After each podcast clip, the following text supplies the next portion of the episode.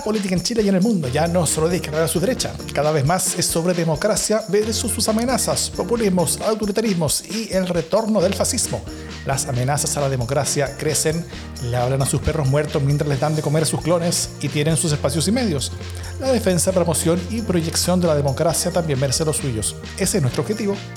Soy Jimena Jara, desde el lugar donde este domingo pasado partió el Paris Parade. Y yo soy Davor Mimista desde Plaza Italia, lugar por donde pasó el Paris Parade. Esto es democracia en el LSD.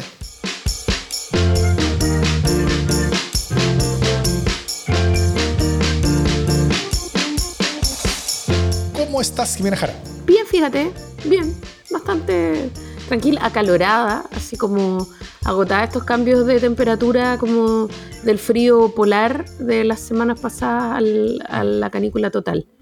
Pero bien, aparte de eso, bien. Hoy no hubo tanto calor, va a haber más calor en algunos días más, eso sí. Eh, como pasa mañana y el día siguiente, miércoles y jueves creo que se viene duro esta semana. Así que salud para todos y ánimo con, con, lo, con, lo, que pueden. Todo en este momento, después de las críticas de muchos de, de por qué he estado tomando tecito y, y, agüita y, soy de mentira por ello en los programas pasados, ahora me hice un martini. Así que salud, salud, Yo estoy tomando mi vida. Qué pena mi vida. Oh, pero bueno. En el capítulo de hoy vamos a conversar sobre lo que pasa en el Partido Republicano con la renuncia de su principal senador y la autoridad democráticamente elegida con más votos que tiene ese partido, y junto con otros grupos militantes. Eh, y luego vamos a también eh, elucubrar o analizar eh, el giro profundamente negativo, ya desembosadamente negativo que ha tomado la campaña, en particular la campaña de la favor. Y vamos a ver si es que puede ser útil o inútil, tanto para la favor y qué posibles consecuencias puede tener para la democracia en general.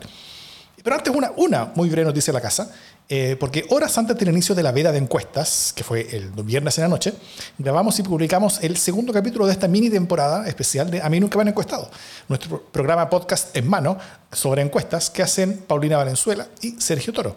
Eh, ellos conversaron sobre cómo quedó la cosa antes de la veda y a qué ponerle ojo. El siguiente capítulo, que es el último de esta mini temporada, va a ser después del plebiscito para ver cuáles llegaron cerca, cuáles no y por qué podría ser. Imperdible todo aquello, vayan a escucharlo donde escuchen sus mejores podcasts. Eso es. ¿Vamos con los temas de la semana, Jimena? Vamos, vamos con los temas.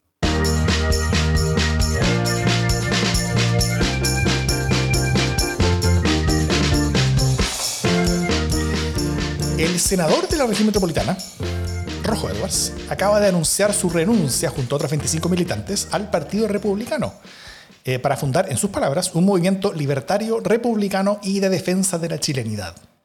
Con eso intenta varias cosas juntas. Primero, capitalizar y llevarse para la casa la fuerza no menor dentro del Partido Republicano eh, por el en contra en el actual plebiscito.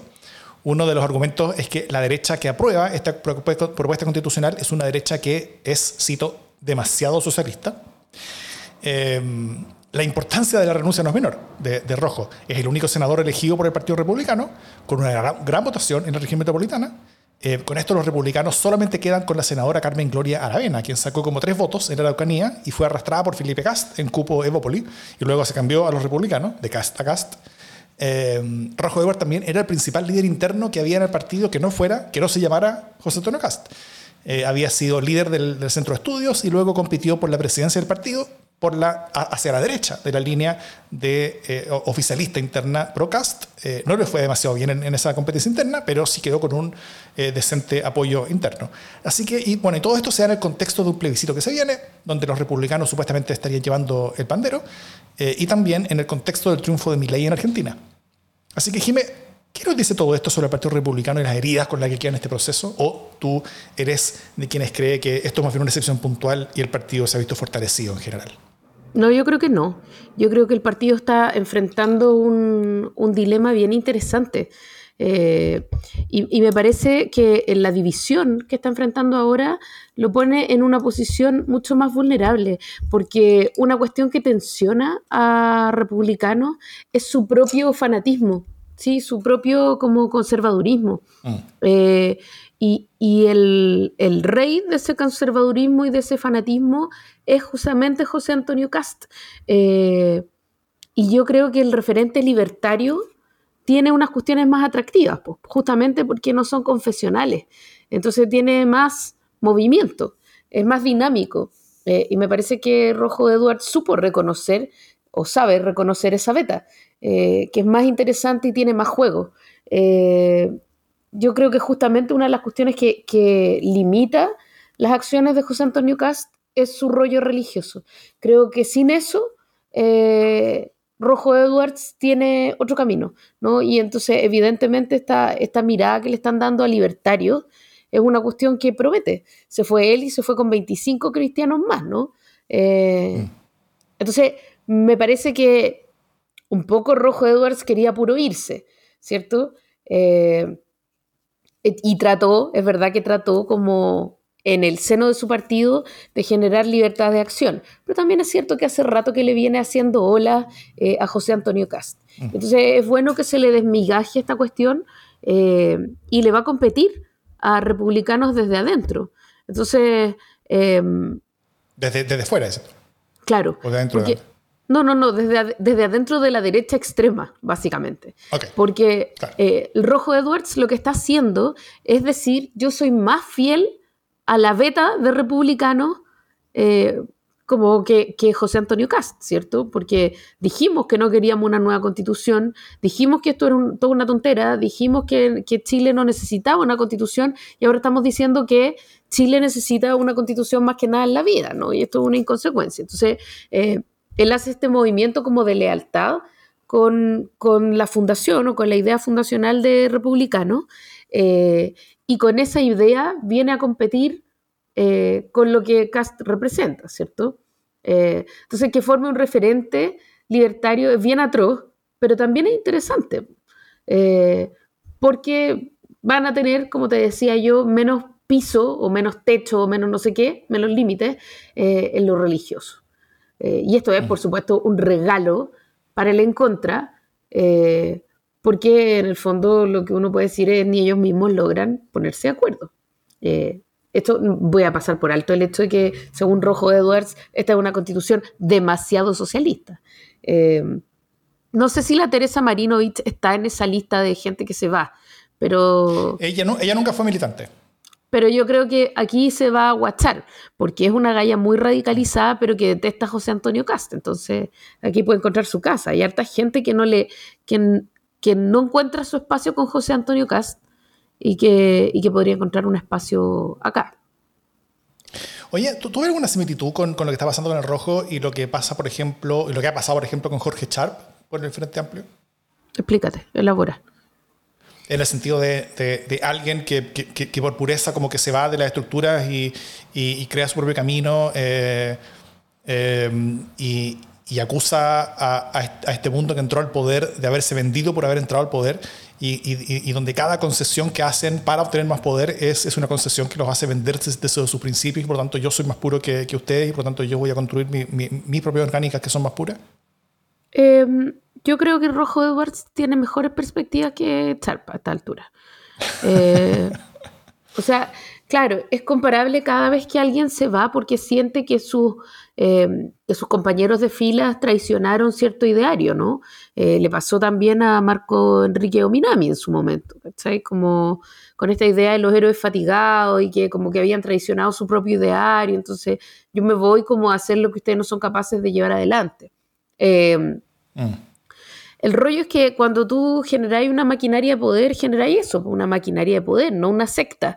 Eh, esto no es una cuestión de beneficencia. Entonces, eh, tú vas denunciando y al mismo tiempo vas traicionando la pureza con la que te quieres eh, investir.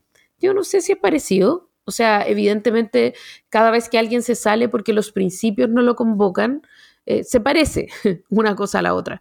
pero yo creo que mm, que Rojo Edwards tiene más posibilidades de moverse y de generar una base de apoyo que la que tiene Char. Porque ellos sí que eran todos parecidos. Mm. No sé.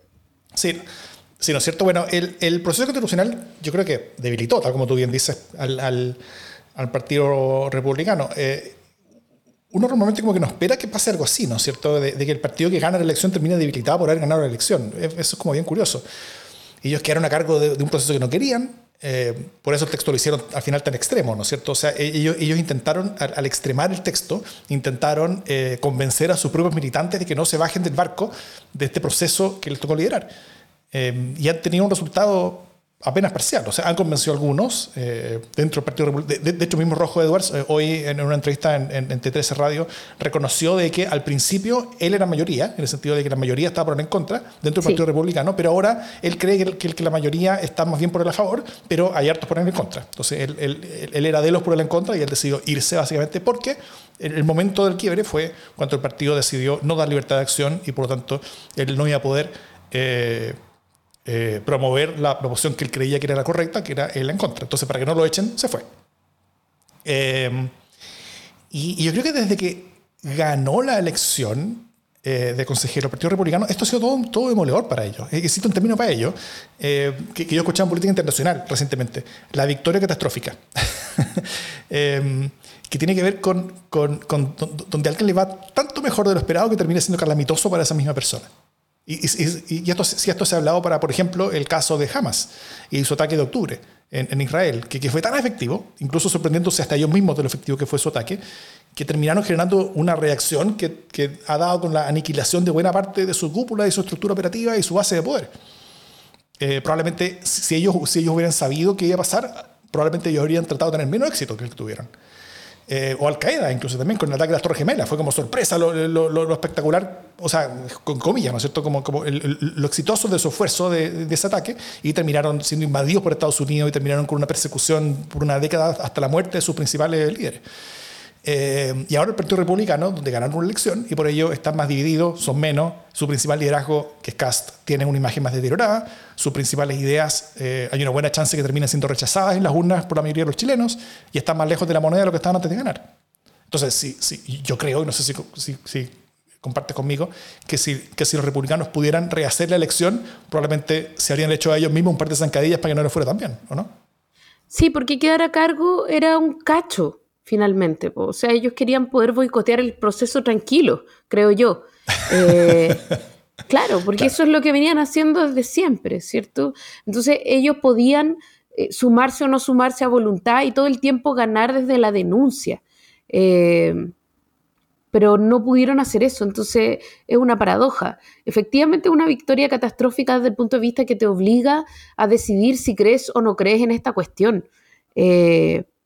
Y claro, ellos estaban haciendo como la pantomima de participar, pero a partir de su triunfo arrollador tuvieron que, sea convencerse y convencer a sus eh, similares. Eh, tenían dos opciones. Siempre hablamos como de que era posible que ellos tiraran el mantel hacia el final.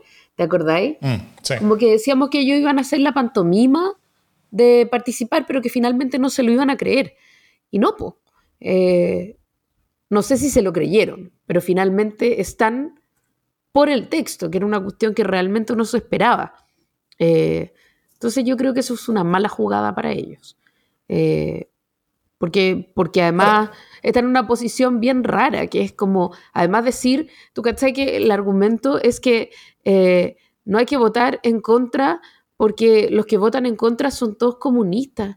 Y es como, igual es la constitución de Pinochet. ¿Cachai? Como... es la constitución que ellos defendían hasta ayer por la tarde. Entonces, como realmente no es que sea una constitución de comunistas, pues, ¿cachai? Pero, bueno, en fin, la argumentación es todavía en desquicia. Sí. Eh, bueno, y otra cosa que también eh, me ha llamado la atención es que eh, la razón de por qué ellos hicieron una constitución tan, tan dura tan extrema fue básicamente para intentar convencer a sus militantes que no se bajaran del barco. Esto, esto lo dijimos varias veces. Eh, de este barco que les tocó liderar, como casi accidentalmente. Entonces, eh, y, y, que han tenido un resultado menos parcial para ellos. ¿no? convencieron algunos, pero otros se fueron nomás. Entonces, no, no hicimos exitosos. Ahora, la, la, alternativa que ellos tenían, que es la que nosotros pensamos que era posible que ellos decidieran, que era bajarse el barco, eh, es, muy difícil bajarse cuando como que te hicieron caso en todo y el, y el texto quedó a tu gusto, ¿no es cierto? Entonces, eh, eh, eh, tal vez a los republicanos también se sorprendieron como de la, como de la facilidad que tuvieron de parte de Chile Vamos, como con, un Chile Vamos que le dijo sí a todo, ¿no es cierto? Y que no les peleó casi nada. Y, entonces finalmente como que no tuvieron ninguna excusa para poder bajarse. Entonces, si, si, si, se hubieran bajado de un texto que era básicamente de ellos, es que imagínate el, la, señal de nula gobernabilidad que están entregando con eso, ¿no es cierto? Eh, como, que, como que le habrían pegado en verdad de, todas partes. Y, entonces, claro, este camino le hace mucho daño, pero tal vez todos los otros caminos eran aún peores, dado la catástrofe para ellos que fue haber ganado la elección, que fue su, catástrofe original. Y bueno, y, por otro lado, el, el, rojo hace rato venía siendo como excluido de los círculos de poder del Partido Republicano, como tú bien lo dijiste. Eh, Parece que en el partido no, no, hay espacio para más de una cabeza. Eso ya lo vimos en el partido, en el PRO, en el Comeo. Eso ya lo vimos, yo lo vi eh, como intento al menos en, en Ciudadanos con, con, con, Velasco, ¿no es cierto? Aunque él perdió la elección interna. Eh, por eso mismo. Así que eh, el, el, el, el, Rojo fue armando este poder, este polo de poder propio interno, intentó liderar a quienes votaban en contra y que no son pocos, pues, y, y ahora se fue. Y la última razón, que quizás es, también interesante, es que creo que hay, hay un hambre por esta eh, avalancha de plata que va a llegar desde organizaciones internacionales eh, para repetir el éxito de mi ley en otras latitudes, ¿no es cierto? No es, no es casualidad, yo creo que el rojo parte diciendo que lo que quiere hacer un proyecto libertario. Porque él podría escoger, decir que quiero hacer un proyecto más nacionalista, quiero hacer un proyecto más eh, ultrón, más conservador, qué sé yo. No, él, él dijo más libertario. y eso porque mi ley tuvo mucho éxito en Argentina. Y el éxito de mi ley finalmente hace que haya disponibilidad de recursos para para eh, otras posibles repeticiones del éxito Milley en otras latitudes. Por ejemplo, eh, eh, por ejemplo la, la, red Atlas es una de las que financia proyectos ultrones, libertarios y guerra cultural en el continente. ¿no es cierto? Todos los países de América Latina tienen al menos un personaje así. algunos son más exitosos que otros. Kaiser, por ejemplo, que es el que ha tenido tradicionalmente Chile, es de un éxito medio. Como que tiene cierta llegada a los medios, pero tampoco tiene mucho movimiento político. Eh, Gloria Álvarez, por ejemplo, Guatemala, es de mucho más éxito que, Kaiser. Eh, Milei ha sido lejos el mayor triunfo de, ese mundo. En cada país, empresarios locales ponen las lucas para formar y mantener y promover estos mundos. Esta organización, eh, y organizaciones internacionales, generalmente basadas en Estados Unidos, se ponen con la capacitación, talleres, estrategias de, a nivel, continental, intercambio de experiencia, todo para mover la ventana de lo posible en las discusiones económicas, legales y políticas de cada país. Eh, y esas organizaciones en Estados Unidos reciben lucas de algunas de las principales empresas que invierten en América Latina. Así, entonces, eh, eh, esas, empresas ponen poca plata porque esta operación no es una operación tan cara. Finalmente, tú tenés que financiar a dos, tres gallos que, se muevan por medio y, por, por, cada y eso, y eso todo. Entonces, con baja inversión pueden mover las políticas públicas locales para eventualmente pagar un poco menos de impuestos o tener regulaciones algo más libres para sus operaciones. y al final estos personajes son actores que trabajan indirectamente para grandes empresas, ¿no es cierto? Eh, como lo vista ante la opinión pública y creadores culturales de bajo impuestos, menores regulaciones. Entonces, la empresa invierte poco, hay pocas posibilidades de retorno, pero si hay retorno, es espectacular, como ahora se espera que sea en Argentina, ¿no es cierto? Al final es un negocio redondo, porque tú poniendo poquita plata, eh, tienes una posibilidad, 10, 20%, de recibir 50 veces, 100 veces, 1000 veces más plata de vuelta. Entonces, eh, al final el libertarismo como lo multinacional, ¿no es cierto? es es como la multinacional del lobby latinoamericana, eh, libertaria, eh, donde Milei ha sido por lejos el mayor éxito. Ahora va a ser tomado como modelo a seguir por estas organizaciones. De hecho, el eh, Kaiser debe estar con harto miedo porque su personalidad no calza mucho con este modelo Milei como de, de, gallo duro y mediático. así que bien pueden estar pensando en apoyar a otros gobiernos de Chile, a, otra gente. este modelo Kaiser de cartitas al Mercurio como que quedó pase ya, como que ya no, no, sirve. Entonces los republicanos, no, el Partido Republicano no es tan eso. Eh, entonces, como que hay espacio para otros intentos. Y yo creo que Rojo puede creer que puede montar una cosa en la que reciba al menos parte de esas lucas. Y de nuevo, no creo que sean pocas lucas. Y tal vez le resulte. No sé qué crees tú. Creo que igual es dramático que la ultraderecha ya se esté, ya se esté como. Eh, o sea, me da lo mismo que se divida, ¿no? Pero digo, si hay espacio para dos partidos de ultraderecha, estamos hasta las masas.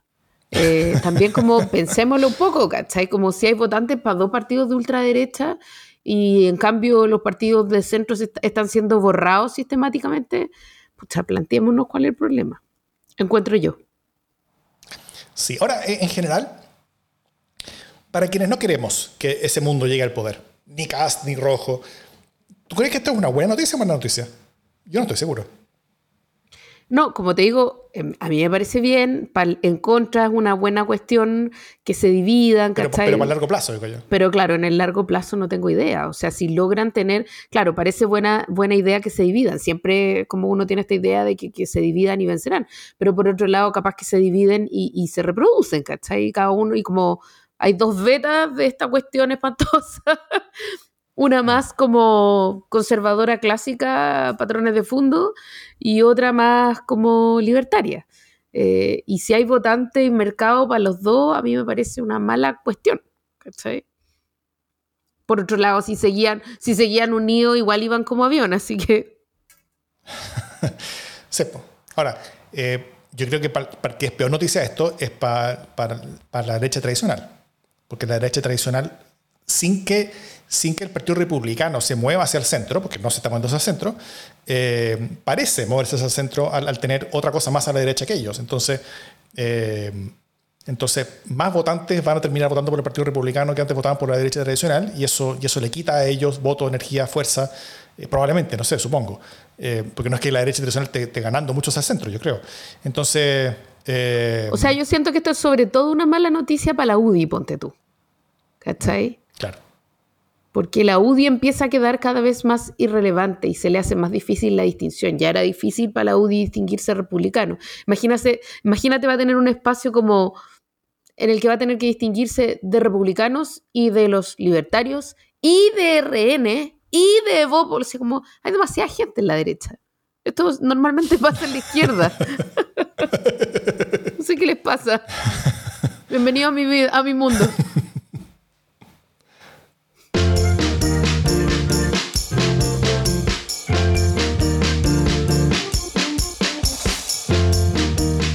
No hay divisiones en la ultraderecha ni en la ultraizquierda. Entre Rojo Edwards y Jorge Char se juntan, se abrazan, se dan las manos, se, se besuquean y después llegan, nos miran a la cara y cantan al unísono la canción del pastelazo de la semana.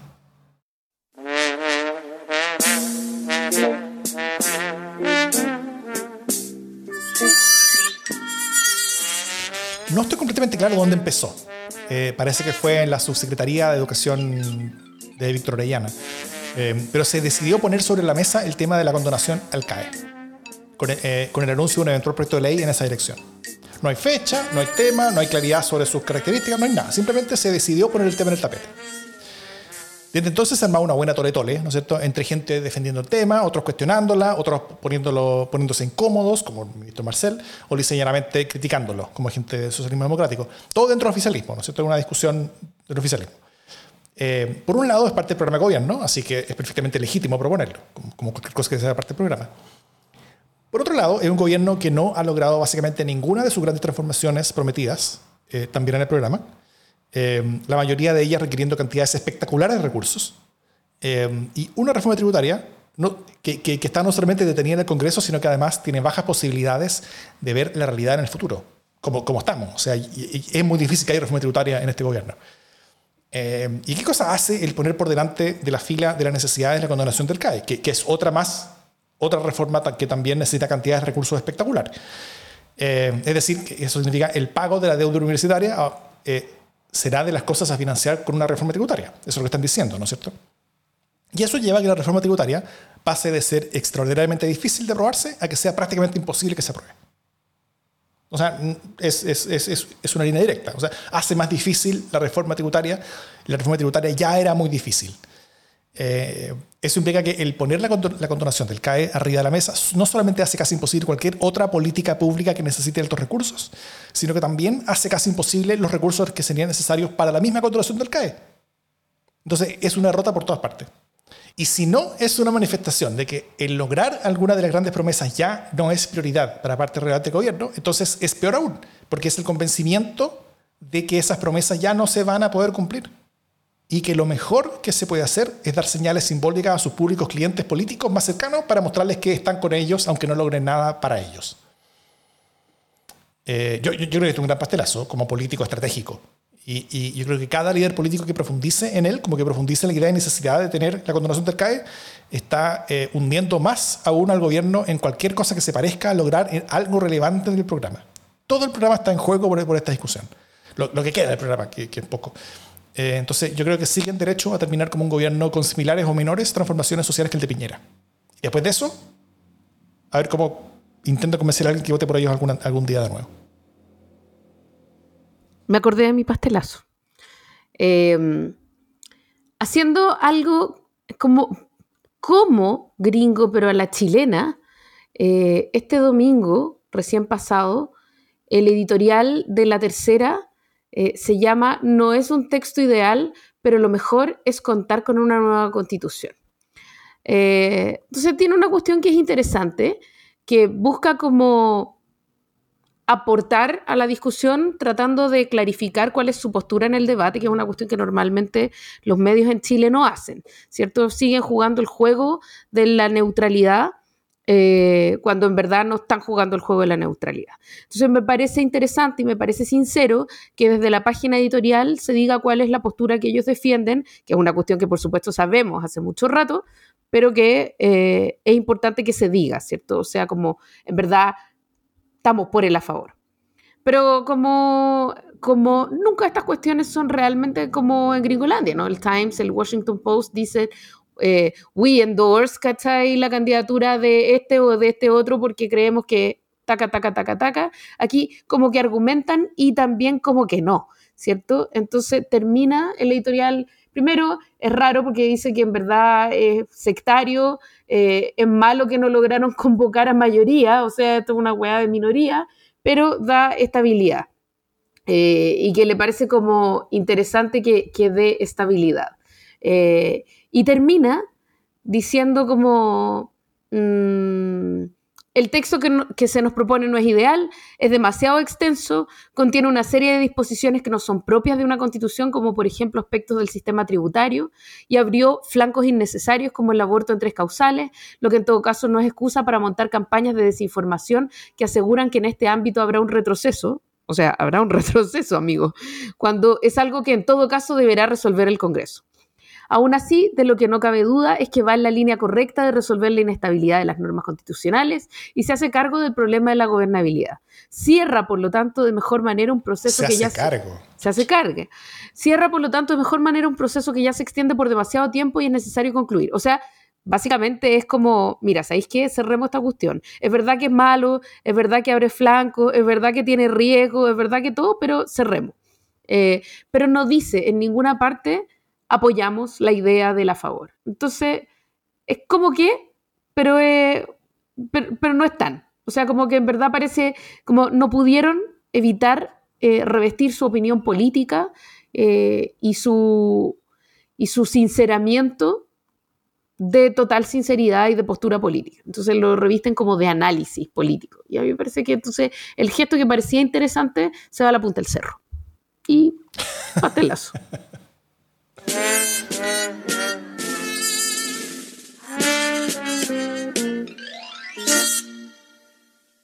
Por cierto, el texto no resuelve ninguna hueá de gobernabilidad, por cierto. Ni cierra nada, por lo Bueno, ya, en fin. Ya, pero antes de entrar en eso, eh, súper interesante como el tono, o sea, no sé si interesante, interesante como para el análisis, horrendo como para la democracia, el tono que ha ido agarrando la campaña, ¿cierto? Esta campaña como... Mm. que es básicamente una campaña de descalificaciones. Es una campaña de, que se jodan eh, y una campaña de te quieren joder. Eh, una campaña total y absolutamente adversativa. Yo lo he hablado otras veces, eh, lo dije en este podcast, a mí no me gusta este tono de campaña, pero creo que es algo que por lo menos desde el en contra solo se puede hacer así, porque no hay nada más. ¿cachai? No, hay otra posibilidad de generar, no hay promesa, em, no hay mañana, no hay un nuevo proceso. Entonces, solo se puede decir que es malo y que quienes hicieron esto eh, son malos o lo hicieron mal. No hay más como argumentar. En el caso del, de la favor, tenían un mundo, ¿no? Entonces, es súper súper raro como este viraje de la, de la constitución con amor al que se jodan, porque evidentemente un, es un salto emotivo en lo que están planteando, eh, en el que traicionan su, propia, su propio primer relato, eh, y que es ahora les negamos la sal y el agua. Eh, y entonces que se jodan todos, votemos a favor. Es rarísimo. y es tan raro el tono adversarial de esta campaña que muchísima gente, realmente mucha gente, y cuando digo realmente mucha gente, como según estudios, debería ser como alrededor del 13 al 15% de gente que es gente del AFA, que era gente del eh, rechazo y que va a votar en contra. Eh, en parte porque están cansados del tono, pero también en parte porque, porque están desorientados, porque como todo parece tan en contra, que el a favor también parece en contra. Entonces los tonos son todos muy confusos. Hay mucha gente que, mucha gente que está confundida, mucha, y que no mm. entiende quién quiere votar quién y por qué. O sea, a mí me parece que el nivel de, de desorientación de esta campaña es realmente proverbial. Ahí lo dejo, para que empecemos a despostar el animal, como si tú. Sí, ¿no es cierto? una, una, buena columna que yo recomiendo eh, leer de, de, Daniel Batamala el domingo en la, tercera, que hablaba sobre las campañas negativas, ¿no es cierto? Y, y, él usaba el ejemplo típico en Chile de la campaña del sí, que fue una campaña negativa por algo eh, que se supone que era positivo, ¿no es cierto? Como la, la, continuidad del gobierno Pinochet. Eh, mientras la campaña del no fue una campaña positiva. la, campaña del no como, como decir que no como camino de esperanza. Y el sí era ojo con lo que va a pasar si es que ganan estos otros, porque se, se vuelve el, la UP y el terror y el, horror y la, pobreza. Eh, eh, y, después del gigantesco eh, fracaso rotundo de la campaña del sí, como que en Chile habían desaparecido las campañas deliberadamente negativas, como, como, como, su definición. Siempre todas las campañas tienen un, elemento negativo, ¿no es cierto? Como que lo, lo, lo que propone el otro es malo, pero, pero, pero yo te propongo esperanza. Pero, pero el que la campaña entera sea negativa es algo que, que, que, no había sido normal. De hecho, el mismo mundo de la campaña del rechazo fue una campaña llena de esperanza, de, amor, le decían ellos, de un montón de cosas, eh, y, y, de alegría. O sea, la mejor oportunidad como de poder decir, este proyecto es, terrible, eh, es, es calamitoso, va a generar un montón de, de, problemas sociales, ellos escogieron un camino de esperanza. Ahora no. Ahora ellos están defendiendo un proyecto y escogieron un camino del, del, de, la oscuridad, del terror, del miedo. Eh, y como, eh, como del atizar las emociones negativas de la ciudadanía. Eh, y esa es una elección que es, que es compleja. O sea, de hecho, mucha gente dentro de la misma derecha está un poquito consternada el que, con el que su mundo haya escogido un camino negativo por algo que debió haber sido positivo para, para, para muchos de ellos. y, y, y, y, yo siento que es un gran experimento al final. O sea, yo siento que ellos están apostando. Ahora, igual entiendo, lo entiendo desde, la siguiente perspectiva. Ellos estaban perdiendo, según toda la encuesta, estaban perdiendo, eh, o sea, siguen perdiendo según casi toda la encuesta. Eh, el encontré de ganar, entonces ellos necesitaban dar un golpe a la cátedra y el tema era, este fue el golpe a la cátedra que decidieron dar. ¿Por qué? Porque tal vez iba a ser el, mayor golpe, porque la campaña de ellos se iba a competir en tema, porque ellos iban a generar discusión, porque ellos iban a hacer que la otra campaña eh, se tuviera que dedicar a responderle a esta, ¿no es cierto? Y esa es una dinámica que siempre es favorable para la campaña que está generando la discusión, no para la que responde. Eh, y, y, en, ese término de dinámicas, yo creo que ellos, eh, ellos tuvieron éxito al menos en un par de cosas. Ellos tuvieron éxito en en darle más energía a, una campaña que se sentía con, bajo interés de la ciudadanía eh, y al empezar a, liderar la discusión. Ahora, si es que esa discusión va a ser positiva electoralmente para ellos o no, esa yo creo que está, en duda, es un experimento, pero lo claro es que si las cosas seguían como estaban, iban a perder. Ellos lo sabían, todo el mundo lo sabía. Entonces ellos quisieron patear la mesa. La patearon. Ahora, eso es el, como resultado puede tener que les vaya mejor o como resultado puede tener que les vaya peor. Puede que pierdan por menos, puede que ganen incluso, puede que les vaya menos igual o puede que pierdan por más.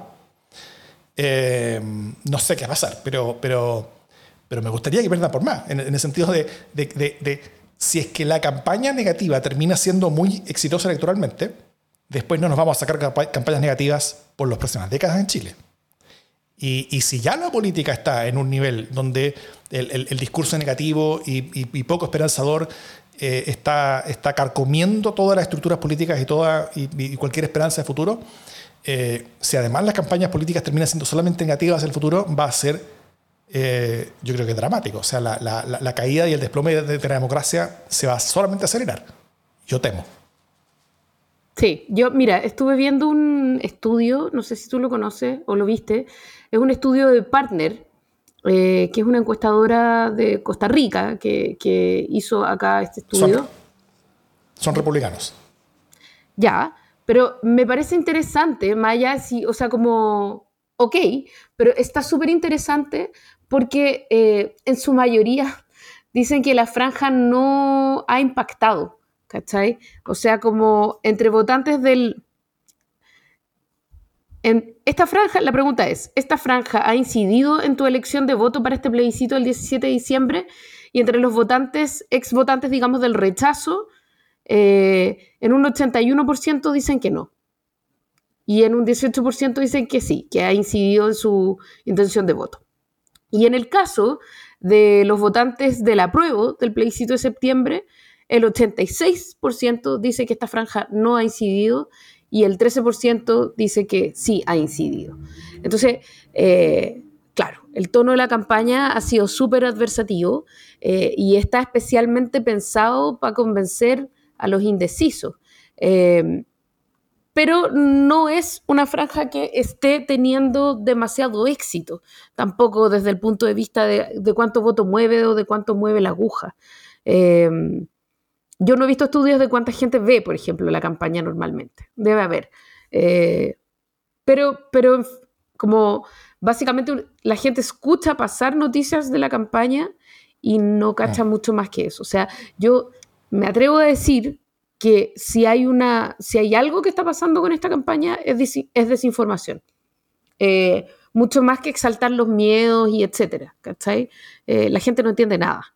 Eh, y yo creo que esa confusión total favorece a la opción de él en contra.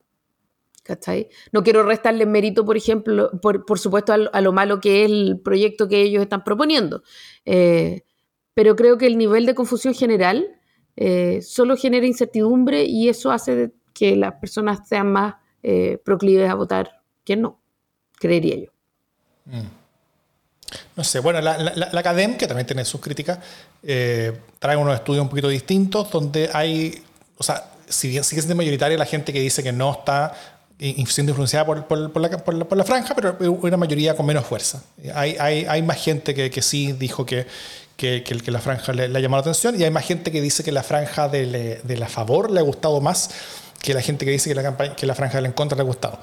Eh, eso fue un leve sorpresa, al menos para mí que yo me quedé con solamente el primer, el primer parte capítulo de la franja, después, después no he visto más. Así que no sé, tal, tal, vez ha cambiado después, tal vez la de en contra se ha, se ha, se ha hecho peor o, la de la favor se ha hecho mejor.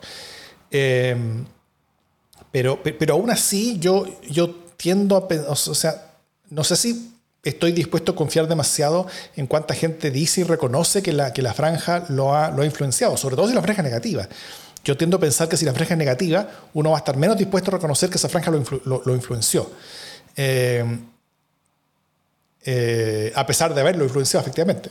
Eh, y también el hecho de que para cualquier cosa, y esto no es excepción, la, influencia política normalmente ocurre fuera de la conciencia. O sea, no es un proceso consciente el ser persuadido políticamente, normalmente.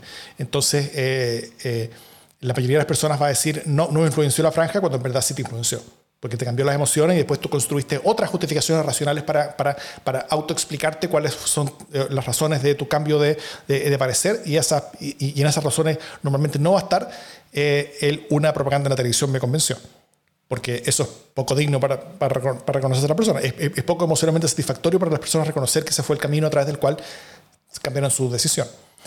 Eh, pero muchas veces eso ocurre. O sea, si, si que las franjas son efectivas, cualquiera que sea, eh, son franjas que logran eh, apelar a las emociones de manera en la que ocurre un proceso subconsciente en las personas en las que cambian de decisión. Eh, desconecta ciertas cosas, conecta otras, logra cambiar los, los, circuitos neurales en torno a los cuales eh, ocurre eh, la, la, toma de decisión política y por lo tanto cambia la decisión política. Así que no sé, yo, yo, yo, tengo mis dudas con respecto a esas preguntas que, que creo que no, que, no, dicen mucho. creo que hay que más bien esperar o, o, ver los resultados de la encuesta, sobre todo cuando básicamente lo único que está pasando son la franja, ¿no es cierto? O sea, salvo los acontecimientos políticos como la renuncia del Rojo al Partido Republicano, que yo también creo que, eh, que, que, que, no hay cómo pensar de que esto podría ayudar a la favor. O sea, eh, la, pregunta es, ¿por cuánto ayuda en contra? Puede ser por poco, puede ser por mucho, no lo sé, pero, pero, pero, pero una cosa que, que, ayuda en contra de todas maneras. Eh, pero, fuera de este tipo de cosas políticas que yo creo que no, que no van a hacer muchas más, tal vez esta fue la última, solamente está pasando la franja, no, no hay nada más pasando en la política chilena. Entonces, eh, cualquier cambio que haya en las últimas semanas, posveda, por ejemplo, encuesta, se va a hacer casi exclusivamente sobre la franja. Eh, tal vez sobre, esto, sobre estos programas, por ejemplo, en, televisión, creo que, creo que van, no sé si en televisión o en Mega, con la red infinita, donde, donde hacen esto como los 100 indecisos, que, es como este reality, pero, eh, hablamos de esto la semana pasada, creo. Este, este como pseudo reality como decisión, en, la que a la campaña en contra le digo bastante mejor, donde eh, invitan a indecisos y dicen como para qué lado se están tirando y cada uno tiene que decidir o, a favor o en contra al principio, al principio del programa y después cada uno decide a favor o en contra al final del programa, después de escuchar los argumentos de los equipos, hay dos de un, lado y dos del otro que conversan. Yo no lo he visto, ¿hay variación? Eh, eh, en general hay variación y todas las variaciones han sido, que creo que han sido dos programas hasta ahora y los dos programas han sido a favor del en contra. O sea, como que ha, como, a favor del en contra, por favor. No digas a favor del en contra porque ya, ya basta. Como que. ha ganado el en contra. Como que había un porcentaje para a favor, un porcentaje para en contra, y después de la discusión, el porcentaje hacia a favor bajó y el porcentaje hacia el en contra subió. Muy bien. Se comprende perfectamente.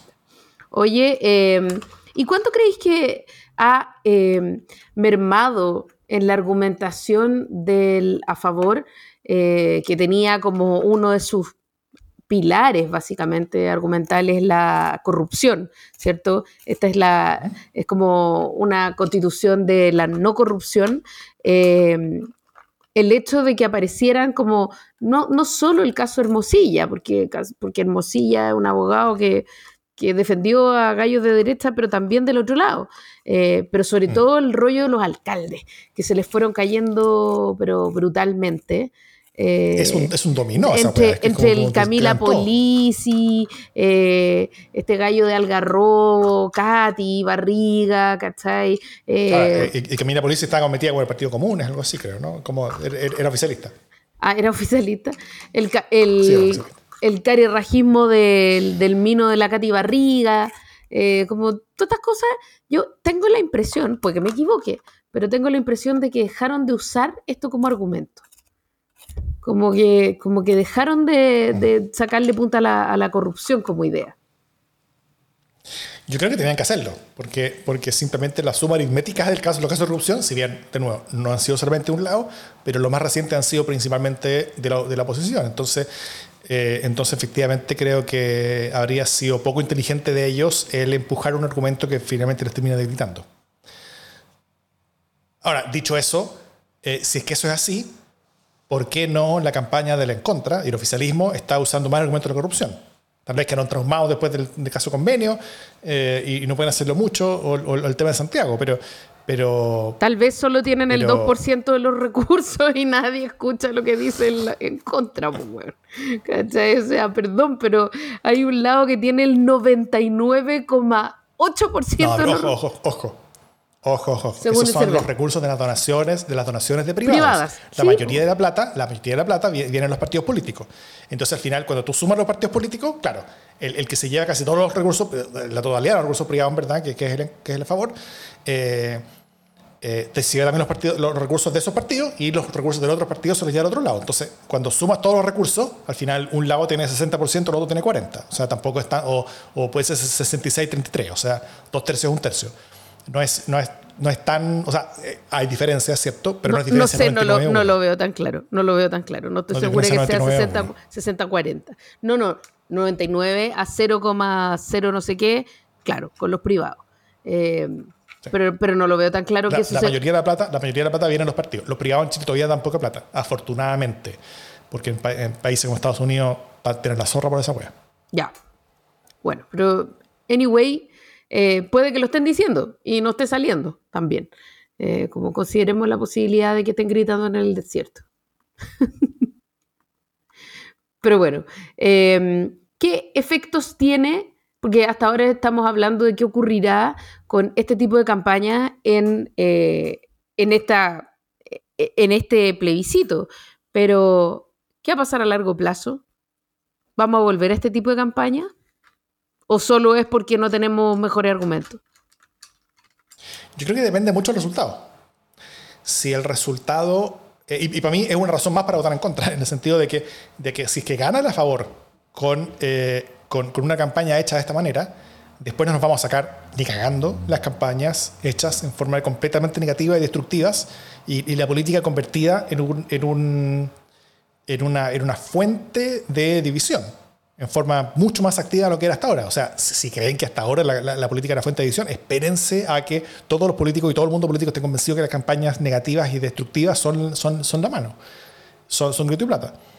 Eh, y, yo creo que esto, esto también se suma como, como, esta como tendencia a, a, a sobreleer las, las señales, ¿no es cierto? Como, como, como, la clase política tiene, tiene pocas señales que vienen desde la ciudadanía, entonces como que cada señal que reciben como que la sobreleen y como que, como que exageran esa lectura. Entonces, si es que ahora gana por poco el a favor, van a terminar diciendo las campañas negativas son la mano. Y si ahora pierde por poco el a favor, van a decir las campañas negativas fueron las que destruyeron a favor y, eh, y nunca más, y la cuestión, y vamos a, vamos a tener otros 10 o 20 años sin campañas negativas. O sea, sin campañas principalmente negativas. Eh, porque hasta ahora, siempre, como, dije antes, siempre las campañas tienen algo negativo, pero, pero normalmente no son principalmente negativas, ¿no es cierto? Como que tiene que haber esperanza en las campañas.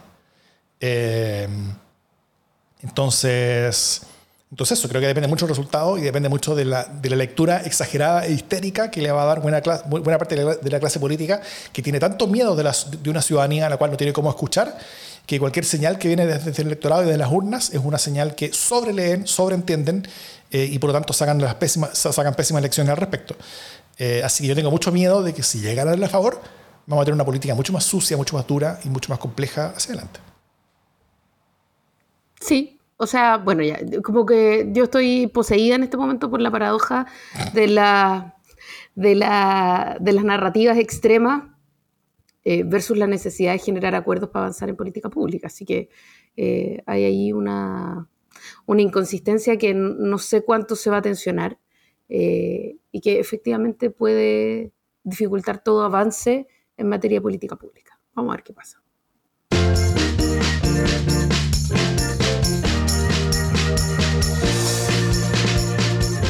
Las buenas noticias. ¿Qué buena noticia tienes, Silvia Jara? Parece que no tengo ninguna buena noticia todavía. Capaz que se me ocurre, eh, porque no me, siento, no me, siento, particularmente pesimista, pero, pero vos dale, capaz que se me ocurre. Mi buena noticia es, esto, esta, salió pocas horas antes de grabar, 3.803 parejas del mismo sexo han contraído matrimonio en Chile y solo una se ha divorciado. El total de vínculos, 2.116 son entre mujeres y 1.687 entre hombres. La cifra fue dada a conocer por móvil con motivo de cumplirse este 10 de diciembre dos años de la publicación de la ley de matrimonio igualitario en el diario oficial. Eh, con esto, bueno, primero, no solamente el mundo no se terminó, como, muchos decían, eh, pero yo creo que son unos, fantásticos resultados. O sea, no solamente esto fue positivo, no solamente esto fue necesario, sino que esta fue la principal reforma o política pública destinada a promover la constitución de familias estables en Chile en muchos, muchos, muchos años. O sea, esto fue exactamente en la dirección de fortalecer lo que quienes le tenían miedo a esta cuestión pensaban que iba a debilitar. Eh, y espero que termine siendo un tapabocas para muchos de quienes eh, pensaron que este iba a ser un error. Esto terminó siendo positivo para algo que es importante y, algo que el mundo progresista le cuesta decir que es importante, ¿no es cierto? El tener familias eh, estables en Chile es importante, sobre todo en, el mundo más vulnerable, para, para, para, sumar los ingresos de las dos personas, para protegerse entre sí, para tener seguridad legal, económica, etcétera, para, para, para tener familias con mayor seguridad hacia adelante. Todo eso eh, es ayudado por esta estabilidad que entrega eh, la institución del matrimonio. O, puede no entregarle, a, veces no, por supuesto, pero, pero, eh, pero es un próximo, pero es bueno, que indica sobre, sobre estabilidad familiar. Y, esto ha sido una muy buena noticia, que avanza en una dirección muy positiva. O sea, Chile es mejor gracias a esto. No solamente por, el tema como de, valorar la diversidad, para lo que las personas que estaban en contra de esto decían promover, incluso para ellos incluso para los valores que ellos decían argumentar, Chile está mejor. Así que creo que es una gran, gran noticia y hay que valorar mucho lo que Chile logra en estas direcciones. A mí me parece interesante y me parece bueno también eh, que, que, se visibilicen estas cifras. Tengo un problema, eso sí, con que digamos que solo una se ha divorciado. Ya la cuestión se, como, está bien, a lo mejor capaz que no han tenido ni tiempo para divorciarse desde que se aprobó eh, el matrimonio igualitario, pero me parece irrelevante, eh, porque eso habla de como, vamos a pedirle otros estándares a los matrimonios de, como igualitarios. O sea, ellos no tienen que divorciarse para que nosotros entendamos que, como que no me, no me parece una cifra relevante, ¿cachai? Como que encuentro que bonito que solo una se ha divorciado, eh, pero si de las 2.000 se hubieran divorciado 600, eh, también me parece bonito, porque en el fondo eh, es, una, es, la, es un plano de igualdad en el que ellos no tienen por qué portarse mejor que el resto, ni tienen por qué ser más exitosos que el resto. como eso es igualdad, no pedirle otros estándares. Pero sí, me, parece bien, me pliego a tu buena noticia, sobre todo ya que no tengo buenas noticias eh, own. Solo, solo, quiero discutir en el sentido de, que, de que no, no se, no se le exige mayores estándares, pero los números están demostrando que en parejas heterosexuales el número de divorciados después de dos años es mayor que uno, o sea, de, de, de 4.000 parejas. Eh, así que hasta ahora al menos ha sido una política que ha, eh, que ha, que ha aumentado el número de parejas estables en Chile y que, eh, y que, ha, y que ha ido en, dirección correcta desde la perspectiva de quienes les importa eso. Y, y, quienes les importa eso tienen un punto, en el sentido de que es importante tener parejas estables. O sea, es, es, es, es, una, es una muy buena política pública. El, el, matrimonio es una buena política pública, en el sentido de, de, que, de que hay... Eh, de que hay resultados sociales, económicos eh, y, y, multidimensionales que son positivos en la, en la, familia en general cuando tienen ese nivel de estabilidad. Eh, así que nada, avanza en dirección correcta. No se espera más de ellos, pero el hecho de que, de que haya mejores cifras que en el resto del mundo eh, habla de que no solamente no iba a ser peor como algunos dijeron, sino que fue mejor aún. O sea, estamos mejor gracias a esto.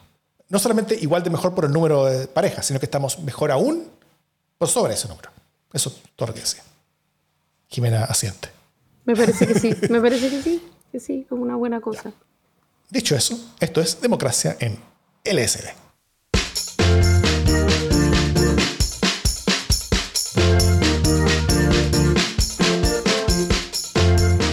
Me quedé como, como meditabunda con, con tu defensa acérrima del matrimonio.